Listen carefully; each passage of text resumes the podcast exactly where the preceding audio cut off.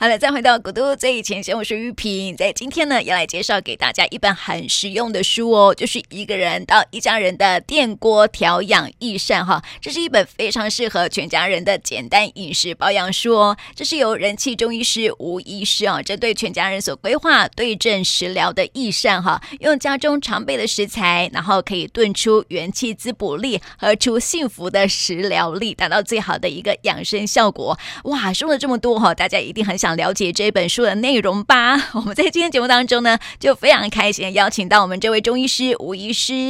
医师你好。呃，玉萍您好，各位听众朋友大家好。是我们谈到这个吴医师呢，就出了这一本书《一个人到一家人的电锅调养益善》哈。我当初呢收到一这本书的时候呢，我同事看到就说：“哎，这本书感觉很好哎，我要看这样子，就要来跟我借书看哈。”所以我想先这个问一下啊，吴医师哦，就是说你当初为什么会出这本书呢？呃，因为呃，我的门诊里面哈，常常会遇到患者就说：“哎，医师，如果我除了……”呃，来中医门诊调理，服用中药之外，那平常我在家中可以自己做一些什么样的保养呢？嗯，好、哦，那通常有时候我们就会适度的给他开一些药帖、药膳，哦，请他回家做一些炖补，就是呃，一方面用用我们中药的部分，一方面用食疗的方式，哦，那。嗯这样子其实通常都会得到蛮好的效果，嗯，对。那后来呢，因为我本身自己呃现在是呃两个小两个小孩子的妈，对，然后又是职业妇女，嗯，那所以有时候也会想要为家人炖一些什么东西，嗯，那当然就是选择说，哎，我们用电锅，好，那比较方便简单，又不用顾瓦斯炉。那就可以哎，把东西放进去，又可以去做其他的事情。嗯，所以当初就会想说，哎，我的药膳可以跟电锅做一个连接。嗯嗯嗯，是、哦。那也非常适合现代忙碌的现代人、职业妇女或者是呃上班族，哦，可以自己在家简单的就可以做一些调养。所以就是特别就出了这本书这样子哈，就是从自己的生活经验，然后把它这个集呃集结成书。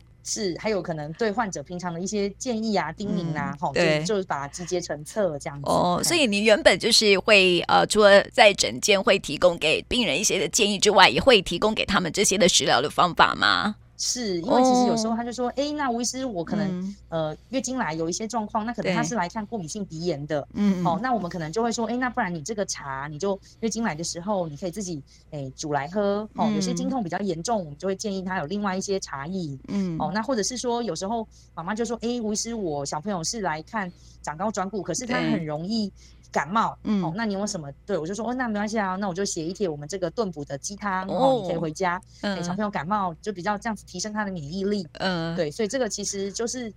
门诊时间会遇到的状况，我都会把它稍微诶建议他们的怎么样的调养，嗯，哦，那就整理成册这样子。哦，所以我觉得这些病人也蛮会问问题的诶，像我自己就不会，我就不会特别问说，哎，医师有什么特别 需要注意的那个饮食的部分？这样可能会注意饮食部分，嗯，但是不会说，哎，医师你帮我开一个那个平常的食补的方法。这样我觉得，哎，这也是一个值得学习的地方哦。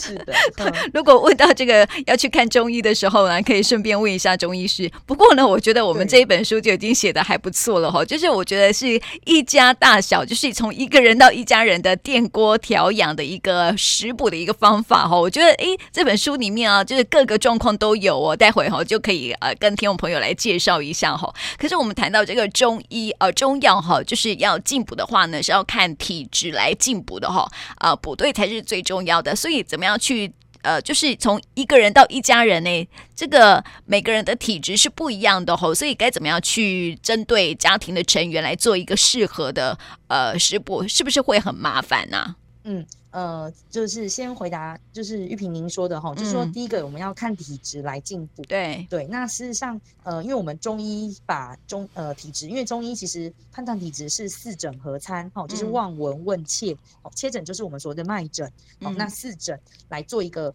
呃共同的一个鉴别，哈，来判断说，哎，患者是什么样的体质，嗯，哦，那所以中医的九种体质里面呢，我在书中其实也有呃。简单的介绍哦，有帮大家归类了一个自我检测的表格。对，哦，那如果对，就是说除除非呃，大部分应该说有人是目前都还有在中医调理的，所以那呃，除了自己做检测表之外，也可以去询问一下您的中医师哈，在看诊的时候，同时可以询问说，哎，我我是什么样的体质？嗯。对，那他医师就会给您说一个，呃，帮您给你一个建议。对，那如果目前没有在看中医的朋友，那也可以透过这个自我检测表，嗯，好来做一个简单的大概知道自己体质的一个方向。嗯，对，那可是呃，有时候我也是会在患门诊中回答患者，就是大部分有时候现代的人因为生活比较呃。作息有时候不正常，工作又比较忙，所以体质有时候是夹杂的哦，所以它有可能对，有可能又是气虚，哦，有可能又是血瘀，对，哦，那有可能对，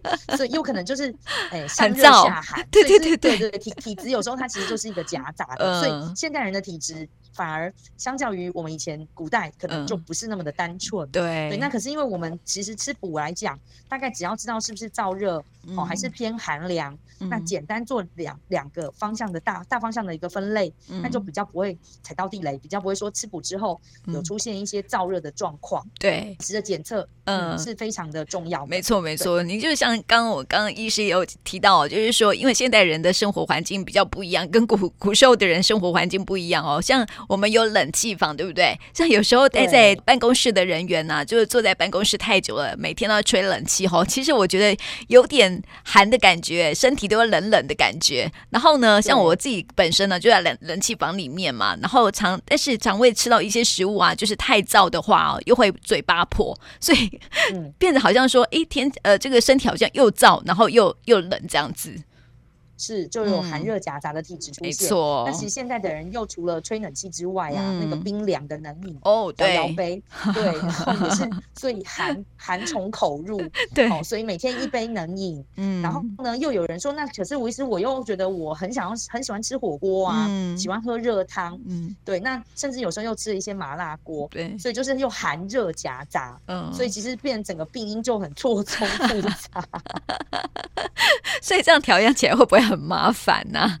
对，所以就是我，我觉得其实，呃呃，呃，中医的看诊模式其实还蛮蛮有趣的。其实它就是很像是一个侦探，对，哦，就是我们经由望闻问切、四诊合参的过程之中，嗯，然后帮患者一一一把他的结都打开，嗯，好，然后对，然后让他就是可能一开始把他的病因病机有找到之后，那可能我们再用一些中药，哦，然后慢慢慢，他可能慢慢就一开始，比如说我们先处理，假设寒热夹杂，可能我们先处理。哎，先把它的热解掉，它的热可能是虚火，嗯、我们先把它的热解掉之后，才能把它的寒化掉。嗯，否则就像寒热夹杂的同时，如果你直接想要处理它的虚寒。那就给他一些温热性的药，嗯，那反而就火上添油，哦，所以更让他嘿燥热状况更严重，更严重，对，就是嘴巴破皮这样子，火气很大，是是，所以所以其实看诊也是一种学问，呃、没错没错，而且跟古时候的那种就古医啊，古医书教的好像又不太一样了哈，因为现代人的生活环境真的是比较多变一点。是没错，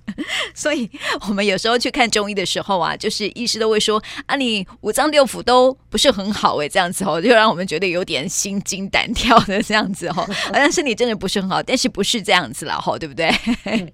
对，只是说身体可能是哪一些部分啊，需要有一些欠缺，需要去补一下这样子调养。对，没错，没错。对啊，对啊。所以如果看到这个，听到中医师跟你说，哎，你五脏六腑都好像不是很好，千万不要太太担忧了。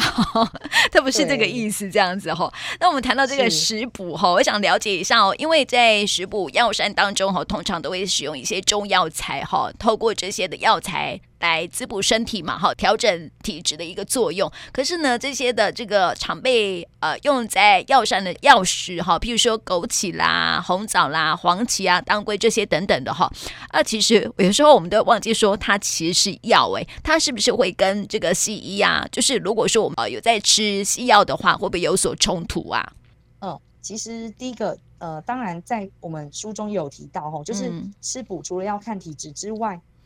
也还要注意说，目前现阶段的一个身体的状况。嗯，好、哦，那如果像是一些老人家本身有慢性病，好、哦，西药在服用，那当然要注意特别一些像是人参、高丽参补气的药物，嗯，哦，那反而可能会让血压比较不稳定。嗯，那第二个部分呢，可能像一些心血管疾病本身就有在吃一些、嗯、呃抗凝血哦。抗血栓的一些西药的部分，对，那可能甚至包括在呃吃中医调理的时候，这些、嗯、这个状况一定要告知我们的中医师、嗯、哦，因为有时候有一些中药活血化瘀的药，也反而会加重呃抗血栓或者是抗凝血药物的作用，反而造成了一些微血管出血的一个状况。嗯，哦，反而造成了不正常的出血，嗯、所以呃，事实上。第一个，除了吃补之外，要注意呃西药的部分。其实，在中医调理的时候，可能如果有在吃西药，也或者是营养保健品，也都要顺便的告知。嗯，哦，这是第一点。对那在第二点呢，就是您刚刚也有提到说，现在的人可能像枸杞啊、红枣啊、当归这些都觉得是食材，嗯，所以有时候就很随意的，可能在饮食中都有吃到，那反而会造成，如果本身像女性有一些妇科的问题，嗯、哦，那就举我门诊遇到的例子，哈、哦，就。嗯可能有一个女性患者，她来求诊，她跟我说，她的月经大概已经一个月都没有停了。嗯，哦，这么久。对，那其实后来就呃，我们也当然中药有开药帮她处理。嗯，那在经由问诊询问的同时，其实她也跟我说，她自己都有在喝四物饮。哦，哦，那可能对，那可能因为她本身自己有肌瘤，嗯，那又再加上了四物饮的刺激，那不是会一直流血吗？是，它可能就造成它的经血量是过多的一个状况。嗯，那之后可能又导致她的月经没有办法干净，好、嗯，所以就这样子流了一整个滴滴答答的一个月。嗯，那她她就觉得这样子造成她很大的困扰，所以来求诊。那后来反而经由我们我的建议说，哎、欸，不然你那个我们该其他补的东西都先停掉，哦，我们就单纯吃我们的中药药粉，嗯、那反而就。嘿，月经就干净了。嗯，所以其实四物饮虽然门诊对，虽然在市面上很容易取得，对对，可是有时候还是要看每一位患者不同的体质。像本身有如果有肌瘤啊、巧克力囊肿，嗯，这些妇科的问题，事实上四物饮就不能随意的服用，可能要服用之前还是要诶咨询一下中医师，好，那把脉看看能不能。服用，嗯，是，所以我们刚刚提到说哈，就是说呃体质不同啊，它所需要的呃食补也是不一样的哈。所以我们刚刚讲到体质部分哦啊，刚刚我有问到一个问题，就是说那一个人到一家人哦，所以因为一家人就是体质都各有不同哦。像有时候我妈妈都会说，哎、嗯，那个女孩子要吃四物嘛哈，那四物又是全家可以喝吗？是这样。是可以的吗？好，这个就是我们先回答，是说如果家人、嗯、家族成员里面的各个体质不同，嗯、那如果我们炖补的时候会不会很麻烦呢？对，哦，那其实呃，以我书中的药材来讲，嗯，就是大概因为我有帮呃分不同的阶段，像幼儿时期或者是呃青少年时期，哈、哦，嗯，那呃这样子的茶饮其实就是适合。全部的体质的服用，因为、嗯、呃，幼儿跟青少年这样的体质变化，其实它是比较平和的，嗯，好、哦，它没有月经的问题，对，好，那除非是已经呃进入跟进入那个青春期之后，女性有来月经，那可能我们才会因为经期的考量又有所不同，嗯，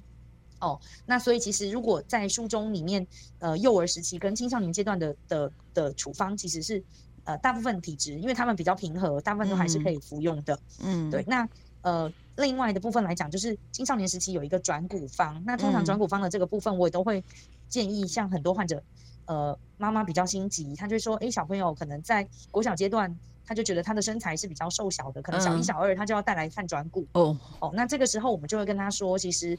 呃，反而不不不适宜，不适合，嗯，对，因为补肾的药反而容易造成他的生长板提早闭合，那他可能就长不高了，对，哦，所以所以可能转骨方的部分，可能在于幼小朋友的部分，甚至就可能幼儿时期就不建议服用，嗯，对。那回到您刚刚的问题，就是说家族体质不太一样，怎么来炖补呢？对啊，事实上除了。呃，因为其实中药药帖来讲，其实我也建议炖补的部分，像是如果是十全大补，或者是您刚讲的四物汤，嗯，就是也不能常常吃，嗯，好，就是可能还是要看看那个呃状况，像像十全大补汤这个部分哈，我们大概就是一年之中可能就是立冬或是冬至来做一个炖补，嗯，那如果每个月喝或者是一周炖补一次，嗯，以现代的人营养不缺乏的状况来讲，可能身体是负荷不了的，哎。嗯，嗯所以像是这个，除了这些应该要注意的一个药膳的处理之外，哈，像呃，您在书中啊有一些的介绍嘛，哈，就是说呃，像是有幼儿的调养的部分啊，妇女调养的部分，或是男性高龄及呃有一些的疾，就是三高的一个状况哈，我们做一些调养。所以这个听众朋友大概就是可以这样参照着书上面的一些的呃这个药膳食补的方式来量身定做就可以了哈。我觉得这个这本书里面哦就写的很清楚。我其实好像男性的体质跟女性的体质也是不太一样吼。嗯，就是其实如以如果以呃，我们中医来讲气血阴阳，其实男性大概主要是补气补阳，那女性反而是滋阴补血是很重要的。嗯、因为其实以生理构造来讲，每个月女性都会有月经来潮，对，哦，那所以今后的一个补血调养滋阴，事实上就是。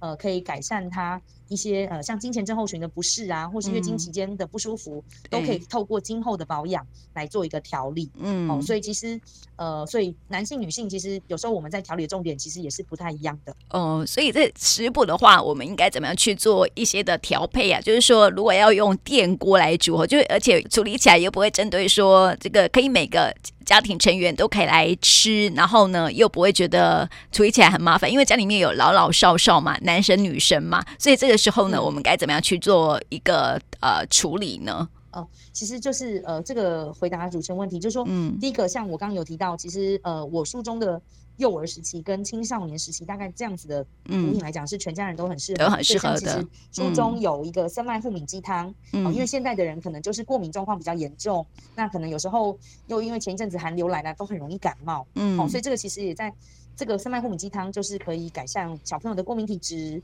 哦。那对于一些很容易感冒啦哦，或者是说感冒久久不会好啊哦，那这个呃可以大家全家炖一个这个生麦护敏鸡汤，嗯哦，就也可以达到提升免疫力的一个效果功效。嗯、对，嗯。这样很好，就是说，如果可以这个参照小朋友的食补的这个呃配方来做的话，可能就是全家人都可以吃了啦，吼。是，对，而且口感也还蛮美味的，因为其实小朋友都还蛮怕苦的。对啊，对，那有一点甘味，是不是？是，就会比较甘甜。那另外，其实书中大部分炖起来的补汤，嗯，都比较呃，跟一般传统那个炖起来一碗黑黑浓浓的那种感觉不太一样，就是嗯。这样子，呃，我设计的补汤其实是比较清爽，然后口味是大家可能就不会是那种很重的，黑黑，嘿，对，小朋友看了就会比较恐惧。那事实上，呃，反而炖起来清爽的东西，就是大家全家都比较能够呃接受，而且口味就适合全家人。哦，所以你这本书里面的一些药膳的方法，哈，都是呃特别经过处理，就是全家人都可以来适合吃的，就对了。哦，对，像是其实像、嗯、呃，因为现在的人像呃手手机三星产品其实也用的多，包括小朋友也是。对，所以其实视力保健里面的一些那个枸杞茶，嗯，哦，那就是养肝茶，这个其实对于呃全家大小也都可以适合服用的。嗯，但是还有特别针对男性跟女性还有高龄就对了，有不一样的。那如果嗯是，那、啊、如果男性的部分可能就是呃。我主要男性、女性有分开介绍的部分，是一个因为更年期的部分哦、嗯。因为其实我在书中，其实这个重点是想要告诉，就是呃读者朋友，就是说其实男男性也有更年期的问题，并不是只有女性。嗯、对、哦，所以可能有时候大概是五十几岁的呃男性患者来门诊求诊，其实他有一些失眠或者是情绪的一些焦虑，嗯，反而我会提醒他说，哎、欸。那个您可能是更年期哦，对对，那这个时候他通常就会说，嗯，更年期不是 只有女生吗？还有吗？对对，怎么可能我会有呢？嗯，哦，那其实我就会解释给他听，我说那其实因为荷尔蒙的一个呃衰退，其实是在男性女性都会遇得到的，那其实它也是一个正正常的一个老化现象，嗯，哦，那只是说我们经由中药的中医的补肾调理，那也可以改善您呃可能睡眠品质不好啦，哈，或者是情绪比较稍微不稳定。好，那可能经由中药调理都会改善。嗯，哦，所以其实如果在书中我把男性女性分开的部分，对，就唯独是这个更年期的部分，那其他的食补男性女性其实都可以。对，而且我觉得里面分类分的很好哦，呃，特别是针对我们一些的呃幼儿啦，或是青青少年的状态啦，女性的一些专科啦，因为女性都是妇科比较多啦，哈，都会有做一些的这个呃介绍这样子，还有特别是亚健康部分，也是我们现代人很需要的，包括。眼睛的视力的保健啦，还有我们这个慢性疲劳都会遇到遇到的问题哈，还有抗衰老的一个部部分哈，都会做一些详细的介绍哈。但是我想问一下医师哦，就是说呃食补啊，我们都会有一些错误的迷思，对不对？一般的呃，刚刚我们在谈话的过程当中啊，就可以了解到说，哎，其实一般人对于我们自己的身体状况，还有在食补的部分呢，都是有一些的呃错误的一些想法的哈啊，呃，譬如说您刚刚说到，就是男性朋友会说，哎。那个更年期啊，好像只有女性才有这样子吼。那我想问一下，就是说，像这个中药的部分啊，是不是很多人都会对这个中中药材啊有一些错误的迷失？就是刚还我们刚刚也有提到说，呃，很多人也会认为说，哎，这个枸杞啊不算是药，其实它也算是药的部分了哈。所以这个药膳当中，是不是也还是会有一些潜在的危险呢？嗯，原则上是这样。其实食补跟中药的药。其实还是原则上差异是在于剂量的不同。嗯，好、哦，那所以如果枸杞只有三五颗，好、或者是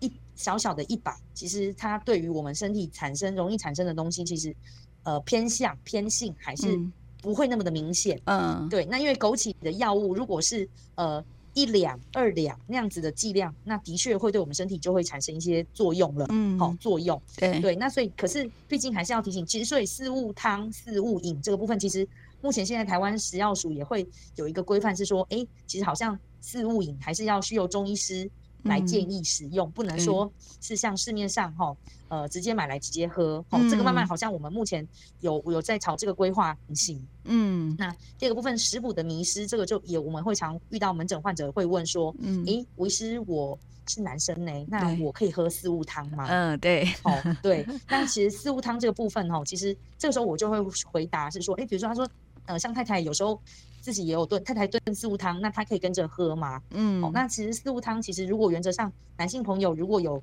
一些白发哦，有落发，然后还有一些搭配有血虚的症状，嗯，那事实上它其实四物汤是呃有补血的一个效果，嗯，好、哦，所以它不应该是说如果有只要有血虚的症状，哦，有贫血状况产生，嗯，那不管是男性女性，其实只要有这个症状，就是有这个症型，哈、哦，我们就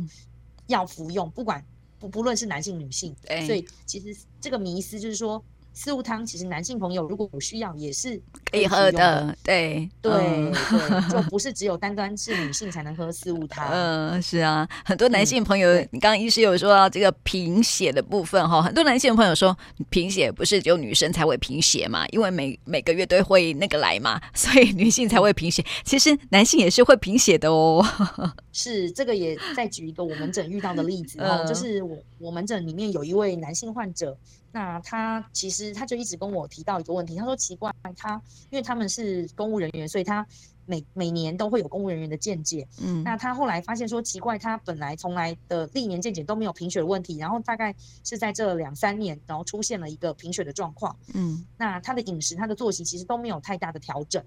那后来就是我爸妈也说，对，你的确是血虚，所以他白发白得很快，嗯，哦，甚至他都觉得他的眼睛很干涩，对，有干眼症。嗯。那其实我的确就开了四物汤给他服用。那对于他眼睛干涩，甚至是他觉得很疲倦、头晕的这个状况有改善。嗯。那后来就也经由问诊，就跟他问起了，说，诶，他的饮食状况怎么样？可是他后来提到了一个重点，他跟我说，他很喜欢喝绿茶，嗯，特别是。那个就是某一排说它是呃有小绿人认证的一个绿茶，哦、然后可以帮助顺畅排便的。嗯、对对对对，因为它本身有一个不好解释、不好上厕所的一个状况，所以它自从有那个东西之后，它就是连续这样子喝，每天喝一千 CC 那个大瓶的。嗯。好，那所以后来其实我就反而建议他，我说你你可能绿茶的部分要先停。其实绿茶里面的绿茶里面有一些弹磷酸，嗯，会抑制我们身体里面叶酸的吸收。嗯。好，所以其实。那它本身可能因为这样子导致它叶酸的不足，叶、oh, 酸是我们造血功能很需要的一个元素，营养，所以那可能叶酸不足之后，反而造成它的贫血状况产生。嗯，那之后经由中药调理，然后顺便请他把茶的剂量、茶的量减少，嗯，甚至说停，那反而他的血色素就有慢慢回升。嗯，哦。所以的确，可能有时候有一些东西在大量的状况下，包括绿茶，它喝的很大量，那也会影响到我们的身体功能。是啊，是啊，所以这任何的东西哦都不能够太过量，对不对？嗯，对，没错。嗯、所以可能东西过于不及，不管是食补或是中，就是食材，可能过于不及都是不好的。嗯，所以我们这个食补啊，也不能说，哎，医师介绍的一些食补的方法很好哦，然后每天喝可以吗？可能这个就是我说，因为现在人营养不缺，哦，所以其实呃每天可能其实就是有点太过了。对，比如说现在人很很注重这个呃视力的保健嘛，因为三 C 用品用太多哦，然后觉得医师介绍的那个、嗯、呃电锅的药膳调理方法哦很好用，然后也很好喝，所以就每天都喝，这样可以吗？哦，其实像那个，嗯、因为枸杞茶的部分哈，我们也会常遇到患者，就是呃，因为可能像经行期间，如果月经量比较多的时候，可能吃了一些枸杞，嗯、包括他自己的红枣枸杞茶，那他可能就是血量也会增多哦，哦。所以其实对，所以如果其实呃，枸杞决明茶可能经行期间的妇女，我们还是要看一下您的经量，嗯，哦，那可能再来第二部分呢，可能就是。呃，最多就是一天一杯啦，也不要说把它直接泡成茶包，然后就打整天当水喝哦，那也不好，可能也会过量了。对，是的，对我们还身体还是需要水分哈，因为很多人都把那个水跟呃处理过的，就是可能加了一些药膳的，认为说它也是水，因为它也是用水去冲泡的嘛，就觉得说，哎，这跟这个每天喝水的这个水是呃一样的，所以就用它来取代。白开水，这是不好的观念哦，吼。嗯，就是我们还是原则上会建议，就是不管是。茶包、茶饮、咖啡，或者是我们的中药茶，嗯、它还是不能取代我们所需要的水。对、哦，所以其实我都会跟患者说，茶跟水还是要分开的。嗯，哦，所以如果一天的水量，其实还是要补足大概哎我们身体所需的量。对，没错，哦、这还是要这个注意的一个部分了哈。所以像是这个在食补的时候，还有没有还还有没有哪些的禁忌是听众朋友一定要知道的呢？这部分的话，虽然说书上有写到了，但是还是很想请这个吴医师医师来告诉我们哦。这部分的话呢，我们下次再。请吴医师来告诉我们喽。今天也谢谢吴医师医师，谢谢你。真的也谢谢吴医师来到我们节目当中，谢谢你。今天呢也谢谢吴医师，谢谢你。好，谢谢玉萍，嘿，谢谢各位听众，谢谢。